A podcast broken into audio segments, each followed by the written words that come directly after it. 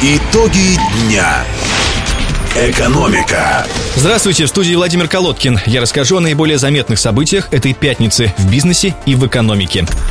Локальный бизнес. Администрация города пополнила список приоритетных инвестиционных проектов четырьмя новыми объектами общей стоимостью около 4 миллиардов рублей. Об этом сегодня на Совете по инвестициям рассказал заместитель сити-менеджера Сергей Раздорский. Теперь в числе приоритетных значатся два новых жилищных комплекса «Аквамарин» и «Симфония», а также новый гипермаркет «Лента» и отель «Мэриот». Строительство многоэтажного жилого комплекса «Аквамарин» со встроенными офисными помещениями. Инвестор акционерного общества «Юидон». Общая стоимость проекта 914 15 миллионов рублей. Планируется строительство многоэтажного жилого комплекса общей площадью 12 тысяч квадратных метров. Строительство жилого комплекса «Симфония» по переулку Дунаевского, 17. Инвестор – проектно-строительная компания «Габарит». Общая стоимость проекта 431 миллион рублей. Планируется строительство 20-этажного жилого дома общей площадью 20 тысяч квадратных метров. Строительство торгового комплекса «Лента» по улице 14 линия, 84. Общей площадью 9 тысяч квадратных метров, в том числе 5 тысяч квадратных метров торговых площадей. Общая стоимость проекта 1 миллиард 100 миллионов рублей. Гостиничного комплекса «Мэриот». Общая стоимость проекта полтора миллиарда рублей. Добавлю, что отель «Мэриот» будет возведен недалеко от Ворошиловского моста. Его строительство завершится к чемпионату мира по футболу.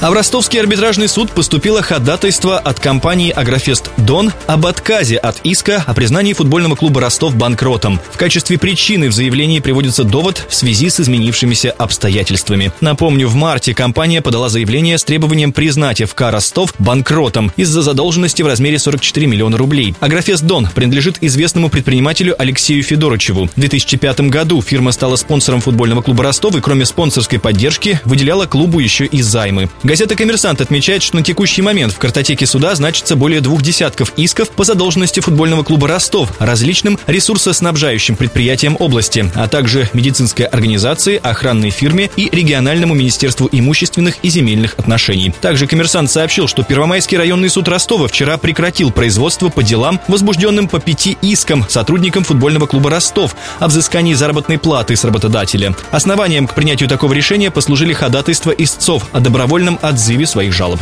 Напомню, в это воскресенье на стадионе «Олимп-2» в 19.30 пройдет один из центральных и важнейших матчей чемпионата России по футболу между питерским «Зенитом» и футбольным клубом «Ростов». Наш клуб, кстати, сейчас занимает верхнюю строчку в турнирной таблице.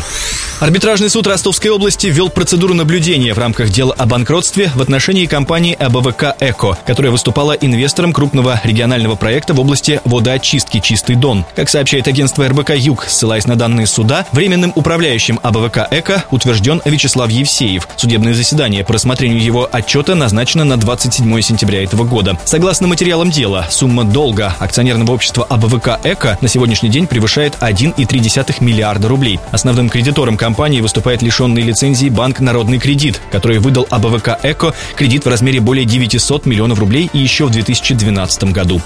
Ростовская компания «Белый медведь» вошла в первый список честных переработчиков молока, составленный Федеральным Россельхознадзором. Как пояснил зам руководителя ведомства Николай Власов, в список включены те переработчики молока, которые не были в ходе проверочных и мониторинговых мероприятий застигнуты за фальсификацией молочной продукции. В общей сложности в список включено пока 19 производителей из разных регионов России.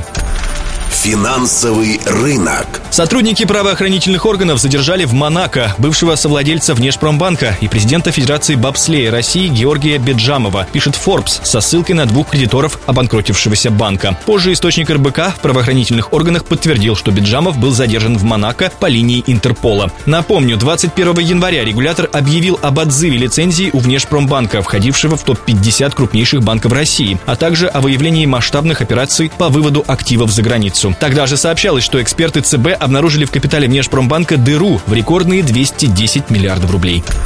Отставки и назначения. Премьер-министр России Дмитрий Медведев назначил топ-менеджера Норникеля Дмитрия Пристанского главой Росимущества. Соответствующее распоряжение опубликовано на сайте правительства. Напомню, ранее, 12 апреля, Дмитрий Медведев освободил от должности предыдущую главу Росимущества Ольгу Дергунову.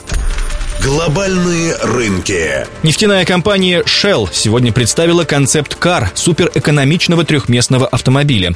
Как говорится в пресс-релизе корпорации, по результатам испытаний расход топлива Shell Concept Car составил чуть более 2,5 литров на 100 километров пробега при скорости 70 километров в час. Длина автомобиля достигает 2,5 метра, ширина 1,3 метра, а высота 1 метр 60 сантиметров. Весит машина 550 килограммов. Объем бензобака составляет 22 литра, объем багажного отделения 160 литров. Его, кстати, можно увеличить в 5 раз. Дизайн Shell Concept Car разработал британский инженер Гордон Мюррей, создатель спортивного автомобиля McLaren F1. Над двигателем работала компания Geotechnology, а Shell занималась разработкой всех смазочных материалов. В компании отметили, что стоимость нового автомобиля будет доступной, однако точных цифр не привели.